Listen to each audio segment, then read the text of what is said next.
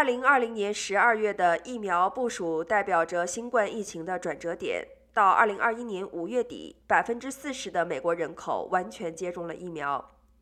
但是，由于疫苗的接种率在夏季之后，新冠疫情出现了新的激增。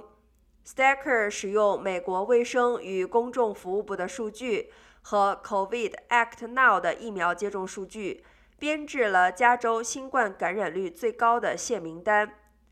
各县按截至二零二二年五月三日前一周内每十万居民的最高感染率排名。